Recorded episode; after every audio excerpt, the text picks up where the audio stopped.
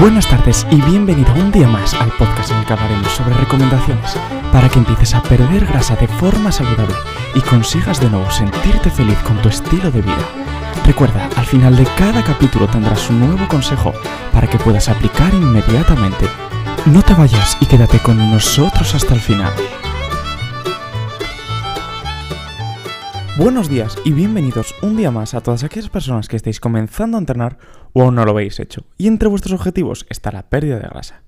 En el capítulo de hoy vamos a hablar sobre por qué debes de pensar a largo plazo. O al menos, por qué debes de tener objetivos a largo plazo de aquí a 3, 6, 10 meses. En primer lugar, debes de darte cuenta que tu cerebro siempre busca resultados que le den un aliciente para seguir realizando esa misma tarea. Por ejemplo, pues tu cerebro bebe Coca-Cola porque sabe que justo después se va a sentir muy bien porque le va a gustar mucho. A tu cerebro le gusta que comas chocolate por la misma sensación, pero al mismo tiempo tu cerebro igual realiza un hit y le supone una adrenalina muy alta que le ayuda a volver a realizarlo dos o tres días después. En este caso, cuando tenemos un objetivo a largo plazo, esto es mucho más complicado, por el simple hecho de que por mucho que tú entrenes hoy, no vas a ver resultados hasta dentro de tres meses o por mucho que estés entrenando un mes, realmente vas a ver resultados, pero van a ser muy poquitos en relación a todo lo que tú te esperas. Debes darte cuenta que tu cabeza es cortoplacista, y si estos resultados no llegan muy pronto, se cansan. Date cuenta que la pérdida de grasa no se pasa de aquí a una semana, que la mejora de tu salud no pasa de aquí a una semana, que el aumento de 2 centímetros en tu bíceps tampoco va a pasar de aquí a una semana, y que como este estarán muchos otros factores que no te ayudarán a ser constante dentro del entrenamiento.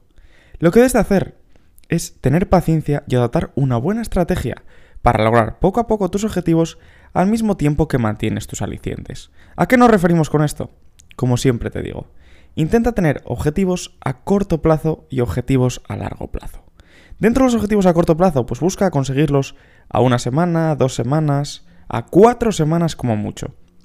Y en tus objetivos a largo plazo, busca que sean dentro de dos meses, cuatro meses, seis meses y de ahí en adelante. No te olvides que no solo se puede medir el peso, sino que hay otros factores como puede ser, por ejemplo, tu estilo de vida, como puede ser, pues oye, tu movilidad, como puede ser la talla de las ropas, mismamente esa talla del pantalón o esa talla del cinturón, ese agujero que te das cuenta de que ya te sobra, puede ser un buen aliciente para seguir motivado.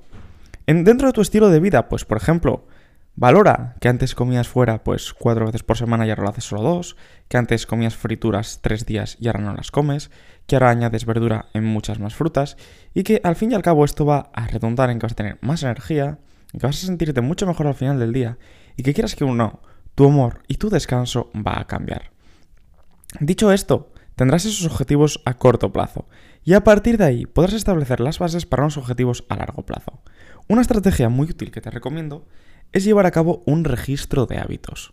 Esto puede parecer la panacea, pero no es nada, es una simple tontería. Lo que quiero que hagas es que cada día vayas apuntando todo lo que haces, todos los hábitos que tienes.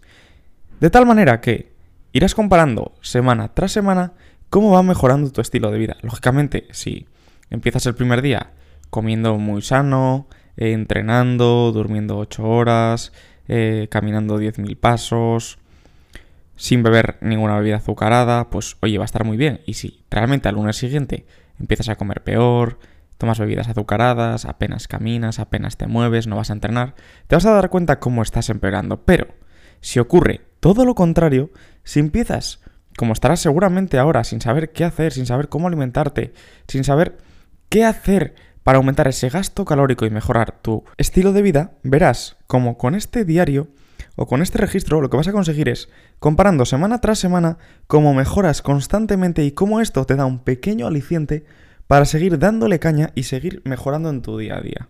Por lo tanto, te voy a hacer un pequeño resumen de todo lo que te he dicho. Recuerda que tu cerebro quiere resultados a corto plazo, resultados que den un aliciente para seguir realizando esos mismos hábitos continuamente. Si no lo tienen, ¿qué va a ocurrir? Pues que seguramente acabarás abandonando.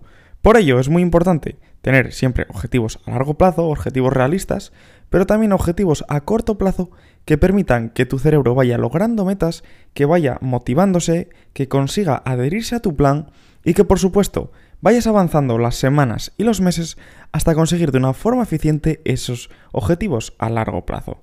Como has visto, hoy ha sido un poco más filosófico todo, pero simplemente quiero hacerte ver que tu cerebro te lo va a poner muy complicado, pero si tienes un registro de hábitos, si consigues ir cambiándolos poco a poco y al mismo tiempo fortificas esos pilares como son el entrenamiento de fuerza, la alimentación y el descanso, verás como los objetivos que te vas a marcar a largo plazo van a ocurrir mucho antes de lo que piensas.